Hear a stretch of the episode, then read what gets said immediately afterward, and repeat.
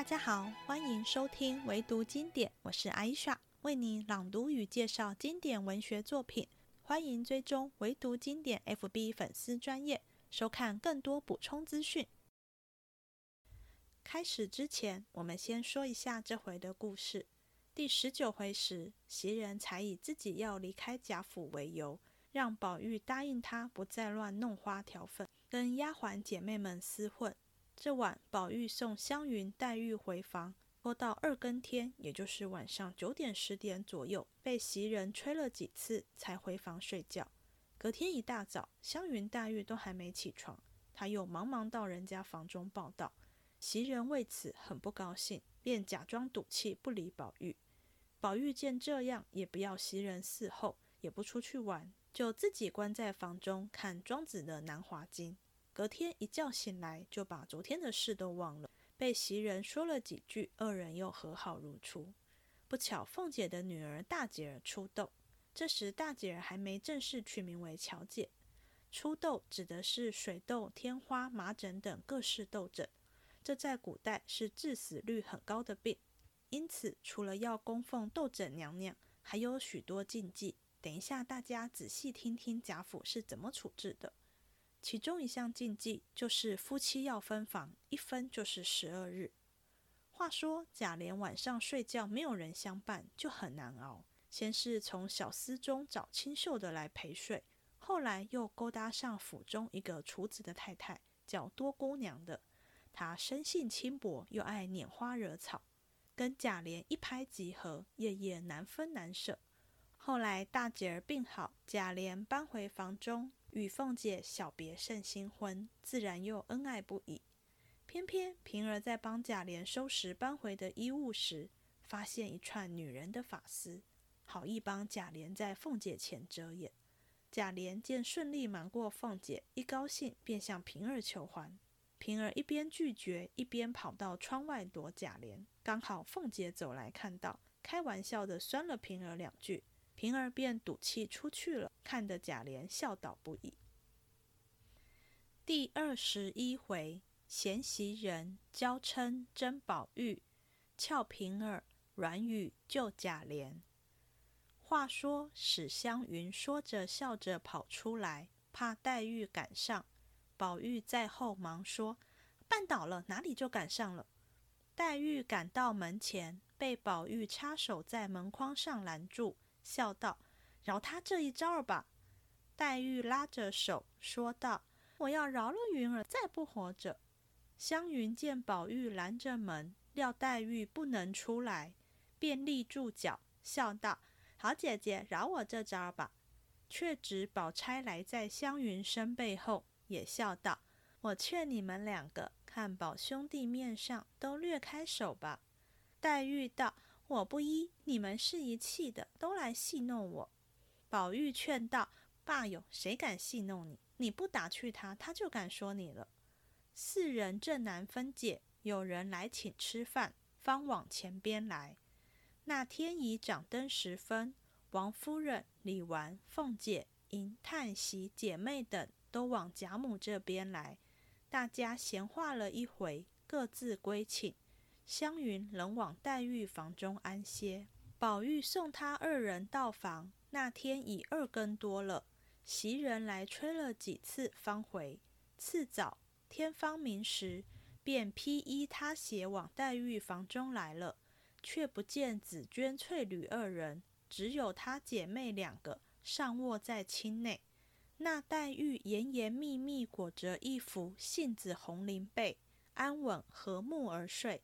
湘云却一把青丝托于枕畔，一幅桃花绸被指其胸盖着，衬着那一弯雪白的膀子撂在被外，上面明显着两个金镯子。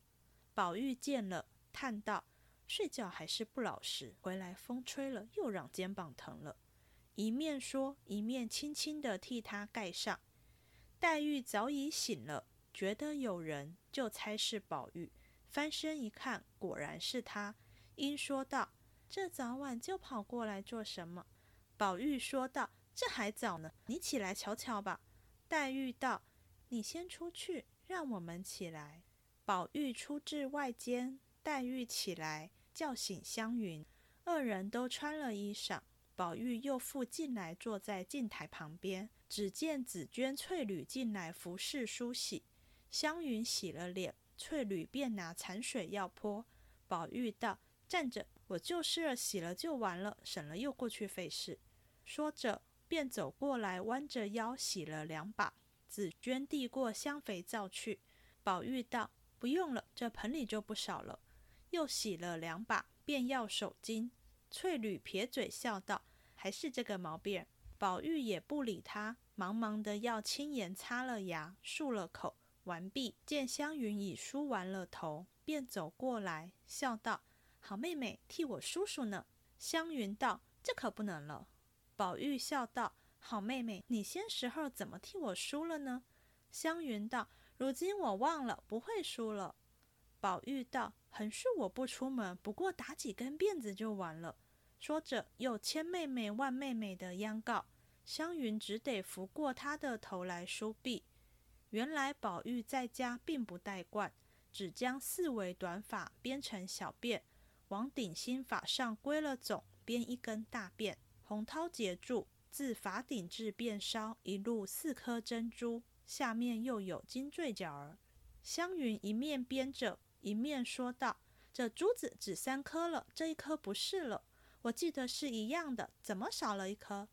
宝玉道：“丢了一颗。”湘云道：“必定是外头去掉下来，叫人捡了去了，倒便宜了捡的了。”黛玉旁边冷笑道：“也不知是真丢，也不知是给了人相什么带去了呢。”宝玉不答，因镜台两边都是妆奁等物，顺手拿起来赏玩，不觉捻起了一盒子胭脂。意欲往口边送，又怕湘云说，正犹豫间，湘云在身后伸手过来，啪的一下，将胭脂从他手中打落，说道：“不长进的毛病，多早晚才改呢？”一语未了，只见袭人进来，见这光景，知是梳洗过了，只得回来自己梳洗。忽见宝钗走来，因问：“宝兄弟哪里去了？”袭人冷笑道。宝兄弟哪里还有在家的功夫？宝钗听说，心中明白。袭人又叹道：“姐妹们和气，也有个分寸，也没个黑夜白日闹的。平人怎么劝，都是耳旁风。”宝钗听了，心中暗忖道：“倒别看错了这个丫头，听她说话，倒有些世界。”宝钗便在炕上坐了。慢慢的，闲言中套问她年纪、家乡等语，留神观察其言语质量，深可敬爱。一时，宝玉来了，宝钗方出去，宝玉便问袭人道：“怎么宝姐姐和你说的这么热闹？见我进来就跑了？”问一声不答，再问时，袭人方道：“你问我吗？我不知道你们的缘故。”宝玉听了这话，见他脸上气色非往日可比，便笑道：“怎么又动了气了呢？”袭人冷笑道：“我哪里敢动气呢？只是你从今别进这屋子了，横竖有人服侍你，再不必来支使我，我仍旧还服侍老太太去。”一面说，一面便在炕上合眼倒下。宝玉见了这般景况，深为害意，禁不住赶来央告。那袭人只管合着眼不理，宝玉没了主意。因见麝月进来，便问道：“你姐姐怎么了？”麝月道：“我知道么？问你自己就明白了。”宝玉听说，呆了一回，自觉无趣，便起身爱道：“不理我吧，我也睡去。”说着，便起身下炕，到自己床上睡下。袭人听他半日无动静，微微的打鼾。料他睡着，便起来拿了一领斗篷来替他盖上。只听“呼”的一声，宝玉便先过去，仍合着眼装睡。袭人明知其意，便点头冷笑道：“你也不用生气，从今儿起，我也只当是个哑巴，再不说你一声，好不好？”宝玉禁不住起身问道：“我又怎么了？你又劝我？你劝也罢了，刚才又没劝。”我一进来你就不理我，赌气睡了，我还摸不着是为什么。这会子你又说我恼了，我何尝听见你劝我的是什么话呢？”袭人道：“你心里还不明白，还等我说呢。”正闹着，贾母遣人来叫他吃饭，方往前边来，胡乱吃了一碗，仍回自己房中。只见袭人睡在外头炕上，麝月在旁抹牌。宝玉素知他两个亲厚，并连麝月也不理，接起软帘，自往里间来。麝月只得跟进来，宝玉便推他出去，说不敢惊动。麝月便笑着出来，叫了两个小丫头进去。宝玉拿了本书，歪着看了半天，因要查。抬头见两个小丫头在地下站着，那个大两岁、清秀些的，宝玉问她道：“你不是叫什么香吗？”那丫头答道：“叫慧香。”宝玉又问：“是谁起的名字？”慧香道：“我原叫云香，是花大姐姐改的。”宝玉道：“正经叫晦气也罢了，又会香嘞。你姐儿几个？”慧香道：“四个。”宝玉道：“你第几个？”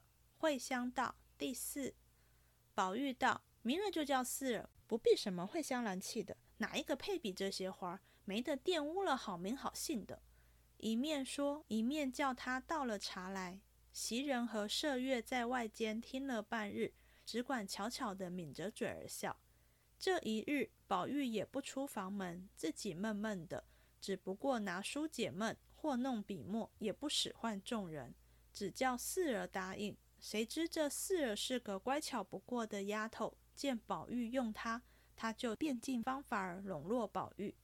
至晚饭后，宝玉因吃了两杯酒，眼行耳热之余，若往日则有袭人等大家嬉笑有兴，今日却冷清清的，一人对灯，好没兴趣。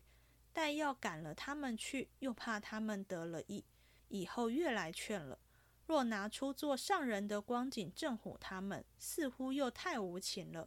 说不得横着心，只当他们死了，横竖自家也要过的。如此一想，却倒毫无牵挂，反能怡然自悦。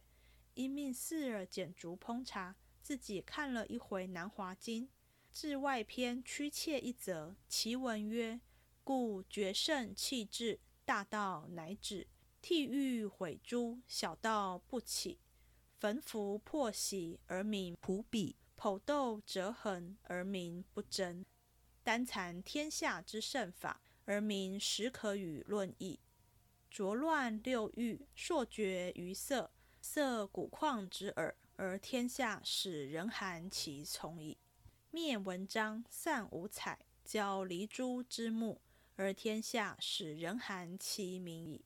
毁绝勾绳而弃规矩，立功垂之旨，而天下使人寒其巧矣。看至此，意趣洋洋，趁着酒兴，不禁提笔续曰：“焚花散射，而闺阁使人寒其劝矣。强宝钗之仙姿，回黛玉之灵巧，丧灭情意，而闺阁之美物使相类矣。彼含其劝。”则无身伤之余矣。强其先姿，无恋爱之心矣；挥其灵巧，无才思之情矣。彼钗玉花射者，皆张其罗而碎其血，所以迷惑缠陷天下者也。续毕，执笔就寝，头刚着枕，便忽然睡去，一夜竟不知所知，直至天明方醒。翻身看时，只见袭人和衣睡在衾上。宝玉将昨日的事已付之度外，便推他说道：“起来，好生睡，看冻着。”原来袭人见他无名无业，和姐妹们鬼混，若真劝他，料不能改，故用柔情以警之。料他不过半日片刻，仍旧好了。不想宝玉竟不回转，自己反不得主意。只一夜没好生睡，今忽见宝玉如此，料是他心意回转，便索性不理他。宝玉见他不应，便伸手替他解衣。刚解开了纽子，被袭人将手推开，又自扣了。宝玉无法，只得拉他的手，笑道：“你到底怎么了？”连问几声，袭人睁眼说道：“我也不怎么着。你睡醒了，快过那边梳洗去，再迟了就赶不上了。”宝玉道：“我过哪里去？”袭人冷笑道：“你问我，我知道吗？你爱过哪里去就过哪里去。从今咱们两个撂开手，省得鸡争鹅斗，叫别人笑话。横竖那边逆了过来，这边又有什么四儿五儿服侍你？我们这起东西可是白玷污了好名好姓的。”宝玉笑道：“你今儿还记着呢。”袭人道：“一百年还记着呢。”比不得你拿着我的话当耳旁风，夜里说了，早起就忘了。宝玉见他娇嗔满面，情不可禁，便向枕边拿起一根玉簪来，一叠两股，说道：“我再不听你说，就和这簪子一样。”袭人忙的拾了簪子，说道：“大早起这是何苦来？听不听在你，也不值得这么着呀。”宝玉道：“你哪里知道我心里的急呢？”袭人笑道。你也知道着急吗？你可知道我心里是怎么着？快洗脸去吧。说着，二人方起来梳洗。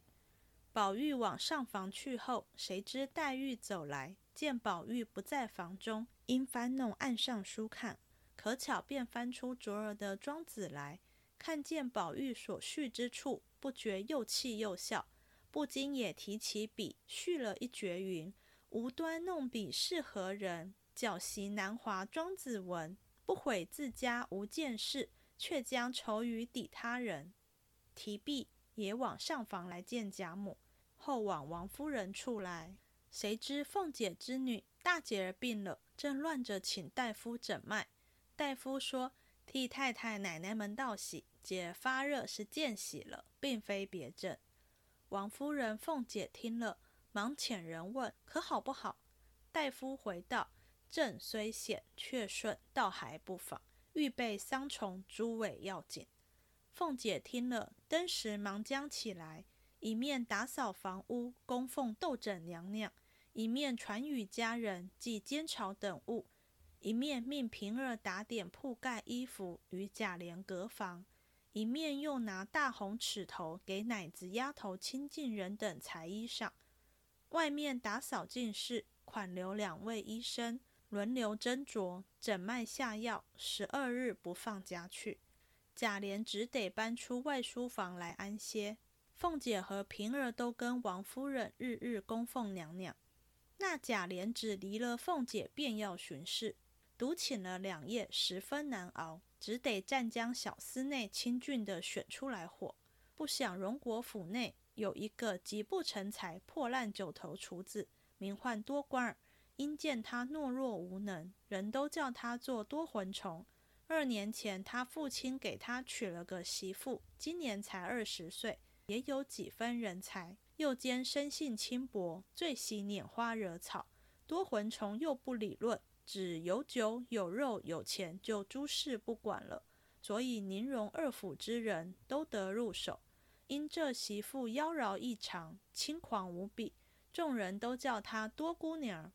如今贾琏在外煎熬，往日也见过这媳妇，垂涎久了，只是内具娇妻，外具娈童，不曾得手。那多姑娘也久有意于贾琏，只恨没空。今闻贾琏挪在外书房来，他便没事也要走三四趟，招惹得贾琏似鸡鼠一般，少不得和心腹小厮计议，许以金帛，焉有不允之理？况都和这媳妇子是旧交，一说便成。是夜多魂虫醉倒在炕，二鼓人定，贾琏便溜进来相会。一见面，早已神魂失据，也不及情谈款叙，便宽衣动作起来。谁知这媳妇子有天生的奇趣，一经男子哀声，便觉遍体筋骨瘫软，使男子如卧绵上。更兼银泰浪语压倒娼妓，贾琏此时恨不得画在他身上。那媳妇子故作浪语，在下说道：“你们既然出花供着娘娘，你也该祭两日，但为我肮脏了身子，快离了我这里吧。”贾琏一面大动，一面喘吁吁答道：“你就是娘娘，哪里还管什么娘娘呢？”那媳妇子越浪起来，贾琏亦丑态毕露。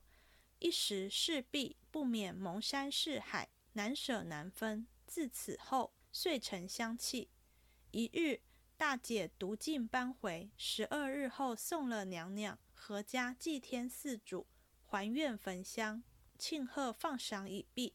贾琏仍复搬进卧室，见了凤姐，正是俗语云：“新婚不如远别，事业更有无限恩爱，自不必说。”次日早起。凤姐往上屋里去后，平儿收拾外边拿进来的衣服铺盖，不曾望枕套中抖出一绺青丝来。平儿会意，忙藏在袖内，便走到这边房里，拿出头发来，向贾琏笑道：“这是什么东西？”贾琏一见，连忙上来要抢，平儿就跑，被贾琏一把揪住，按在炕上，从手中来夺。平儿笑道。你这个没良心的！我好意瞒着他来问你，你倒赌厉害。等我回来告诉了，看你怎么着。贾琏听说，忙陪笑央求道：“好人，你赏我吧，我再不敢厉害了。”一语未了，忽听凤姐声音。贾琏此时松了不是，抢又不是，只叫：“好人，别叫他知道。”平儿才起身，凤姐已走进来，叫平儿快开夹子，替太太找样子。平儿忙答应了。早时，凤姐见了贾琏，忽然想起来，便问平儿：“前日拿出去的东西都收进来了没有？”平儿道：“收进来了。”凤姐道：“少什么不少？”平儿道：“细细查了，没少一件。”凤姐又道：“可多什么？”平儿笑道：“不少就罢了，哪里还有多出来的份儿？”凤姐又笑道：“这十几天难保干净，或者有相好的丢下什么戒指、汗巾儿，也未可定。”一席话说的贾琏脸都黄了，在凤姐身背后指望着平儿杀鸡儿抹脖子的使眼色，求他遮盖。平儿只装看不见，阴笑道：“怎么我的心就和奶奶一样？我就怕有缘故，留神搜了一搜，竟一点破绽都没有。奶奶不信，亲自搜搜。”凤姐笑道：“傻丫头，她就有这些东西，肯叫咱们搜着？”说着，拿了样子出去了。平儿指着鼻子，摇着头儿笑道：“这件事你该怎么谢我呢？”喜得贾琏眉开眼笑，跟过来搂着，心肝儿乖乖儿哦的便乱叫起来。平儿手里拿着头发，笑道：“这是一辈子的把柄，好便罢，不好咱们就抖出来。”贾琏笑着央告道：“你好生收着吧，千万可别叫他知道。”嘴里说着，瞅他不提防，一把就抢过来，笑道。你拿着到底不好，不如我烧了就完了事了。一面说，一面掖在靴掖子内。平儿咬牙道：“没良心的，过了会儿就拆桥，明儿还想我替你撒谎呢。”贾琏见他娇俏动情，便搂着求欢。平儿夺手跑出来，急得贾琏弯着腰恨道：“四处下小娼妇，一定浪上人的火来。”他又跑了。平儿在窗外笑道：“我浪我的，谁叫你动火？”难道图你舒服，叫他知道了又不待见我呀？贾琏道：“你不用怕他，等我性子上来，把这醋罐子打个稀烂，他才认得我呢。他防我像防贼的似的，只许他和男人说话，不许我和女人说话。我和女人说话略近些，他就疑惑。他不论小叔子、侄儿、大的、小的，说说笑笑，就都使得了。以后我也不许他见人。”平儿道。他防你使得，你促他使不得。他不笼络这人，怎么使唤呢？你行动就是坏心，连我也不放心。别说他呀。贾琏道：“哦，也罢了嘛，都是你们行的事，我行动就存坏心，多早晚才叫你们都死在我手里呢。”正说着，凤姐走进院来，因见平儿在窗外，便问道：“要说话怎么不在屋里说，又跑出来隔着窗户闹？这是什么意思？”贾琏在内见面道：“您可问他么？倒像屋里有老虎吃他呢。”平儿道：“屋里一个人没有，我在他跟前做什么？”凤姐笑道：“没人才便宜呢。”平儿听说，便道：“这话是说我么？”凤姐便笑道：“不说你说谁？”平儿道：“别叫我说出好话来了。”说着也不打帘子，赌气往那边去了。凤姐自己先连进来，说道。平儿丫头疯魔了，这蹄子认真要降服起我来了，自信你的皮！贾琏听了，倒在炕上，拍手笑道：“我竟不知平儿这么厉害，从此倒服了她了。”凤姐道：“都是你兴的她，我只和你算账就完了。”贾琏听了，啐道：“你两个人不睦，又拿我来垫场了。我躲开你们就完了。”凤姐道：“我看你躲到哪里去？”贾琏道：“我自然有去处。”说着就走。凤姐道：“你别走，我还有话和你说呢。不知何事，且听下回分解。”这一集写的都是日常生活的小事，读起来非常有意思，而且角色说的话还蛮值得细究的。我们一起来看看。这集一开始接的是上一回的情节，湘云大舌头把二哥哥叫成爱哥哥，被黛玉笑。湘云反击黛玉，日后也嫁给一个大舌头的人，于是两个女生为此追着打闹。宝玉见黛玉要打湘云，是拦住黛玉，不让她得逞。显见的是宝玉与湘云的亲厚。湘云是贾母娘家的人，时不时会被贾母接来住上一段日子。在黛玉丧母住进贾府前，湘云就是贾家的常客了，比黛玉更早跟宝玉玩在一起。在贾母尚未把袭人正式派给宝玉前，每次湘云来贾府都是袭人服侍的。我们后来还会看到袭人跟湘云的亲近。更妙的是，三人正闹得难分难舍之际，宝钗来了。她怎么劝和的呢？她不是要黛玉别跟湘云计较，或反过来劝湘云赔罪，这样都是偏袒其中一方。她说的是。要黛玉跟湘云都看在宝玉面子上，算了吧。宝玉只是和事佬，跟他们的玩笑无关。看在他面上，确实是最公允的做法了。湘云毕竟只是贾府的常客，不长期住在这里，因此在贾府中并无专用的房间，必须跟其他姐妹共用一房。她来都是借宿在哪个姐妹的房中呢？书中一句。湘云仍往黛玉房中安歇，看出二人亲密的关系。不过，也是在这一回，我们开始看到湘云对男性的态度。隔天，宝玉一早就来找黛玉跟湘云。书中形容黛玉觉得有人，便猜是宝玉，展现出这是二人相处的常态。常常黛玉还没起身，宝玉就跑到她房中。后来，宝玉要湘云帮他梳头。湘云一开始是拒绝的，不是因为觉得以她的主子身份做下人的工作不好，而是大家年纪渐长，男女有别，不宜有梳头这种比较亲密的肢体接触。后来湘云经不过宝玉哀求，帮她梳头时，宝玉本想吃妆台上的胭脂，但担心湘云念他，正在犹豫。果然湘云就念他了，还一把打落盒子。值得留意的是。宝玉并不担心同在房中的黛玉说他，而是担心湘云。足见平日黛玉是不在意宝玉这些行为的。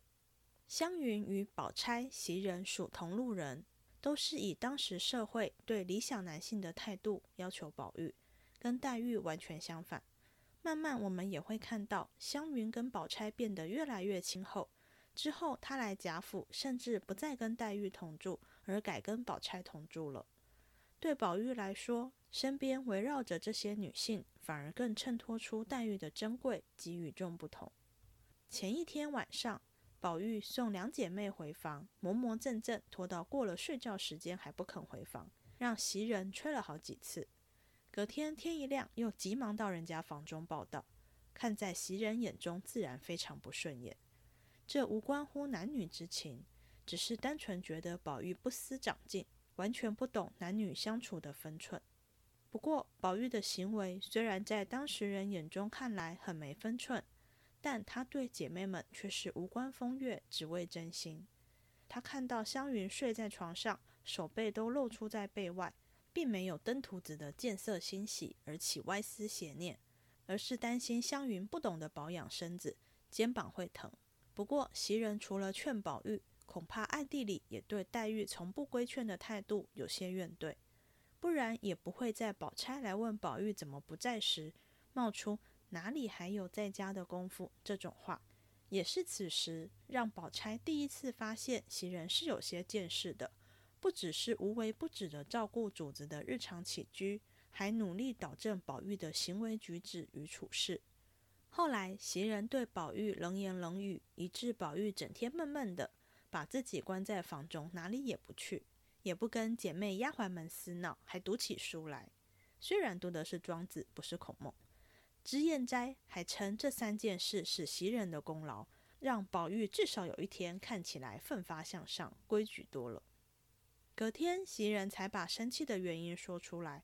不过大家有注意到吗？袭人从头到尾。字面上说的都是宝玉去别人房中给人伺候，看似在为此吃醋，而不是明说与姑娘们厮混不妥。这是因为宝玉厮混的对象也是主子，宝玉能厮混下去，表示对方并未拒绝他这样的言行。因此，若袭人直指不应与姑娘厮混，其实不止在责怪宝玉，连其他主子也骂上了。所以袭人绝对不能这样说。宝玉关在房中所读的《南华经》，让他有感而发的那段，大意是说：抛弃圣人的思想，回归原始状态的社会，就不会发生强盗之事；把珍贵的珠玉都毁了，自然也不会再有窃盗之事。杜绝圣贤思想，天下人才能各抒己见；把音律乐器都毁掉，把乐师的双耳塞住，天下人只好靠自己辨别音律。也才会有灵敏的听觉，销毁文章与文采，不依赖外在的标准，天下人才能学会自己判断。把测量直取方圆的制度工具毁坏，砍断工匠的手指，天下人才能自立自强，自己动手。总的来说，就是不要只遵从圣人的单一标准，不要把那套标准视为理所当然，应该要有自己的看法与判断。但天下人很难做到。太习惯仰赖习以为常的标准，只好用上面所说的那些极端激进的方法来达成。而宝玉续的句子形式有像，但文意强词夺理，有点好笑。第一句说的“焚花散射”指的是花袭人与麝月两人。如果他们都消失了，闺阁中就不会再有人开口劝我了。如果把宝钗的美丽与黛玉的灵慧都毁灭掉，闺阁中的女子就没什么美丑之分，大家都差不多了。他们不劝，就不会显得我格格不入。宝钗的美与黛玉的慧都不存在后，我对他们也不会有爱恋之心。这四人根本就是陷阱，以声色迷惑天下人。宝玉续的那几句，简单来说，就是不检讨自己没有抵抗诱惑的自制力，反而还怪别人太好，迷惑自己。所以不让自己受诱惑的方式，就是把他们都毁灭掉。难怪后来黛玉看了又气又笑，写诗笑宝玉乱卖弄，不承认自己没见识，还诋毁他人，根本就是作践《南华经》。这回下半篇讲的是平儿，平儿是凤姐从王家带来的陪嫁丫头，是凤姐的心腹。虽然她大事上还是得向着凤姐。像后来贾琏在外偷娶尤二姐做二房，就是无意间被平儿听到，告诉凤姐，才东窗事发的。但这一回，平儿一方面替贾琏瞒赃，另一方面又为了怕惹凤姐生气，而拒绝贾琏求欢，让我们看到她并非是那种以告密来获取主子信任的人，也不是想两头讨好主子，而是以大局为重。毕竟，若这次偷腥的事抖出来，就是看夫妻两个大吵一番，于事无补，与大家又都无益。偷腥跟娶二房的意义完全不一样。偷腥可能只是贪图一时的欢愉，但是娶二房是有一些感情基础的，才会愿意把她纳入家门。所以平儿得知这种事，一定得告诉凤姐。后面第五十二回还会看到平儿的手镯被宝玉屋里的一个小丫头偷了。她得知后，怕事情抖出来，对宝玉跟袭人脸面上不好过，便瞒过此事，只私下要麝月袭人提防，找机会把她打发出贾府就好。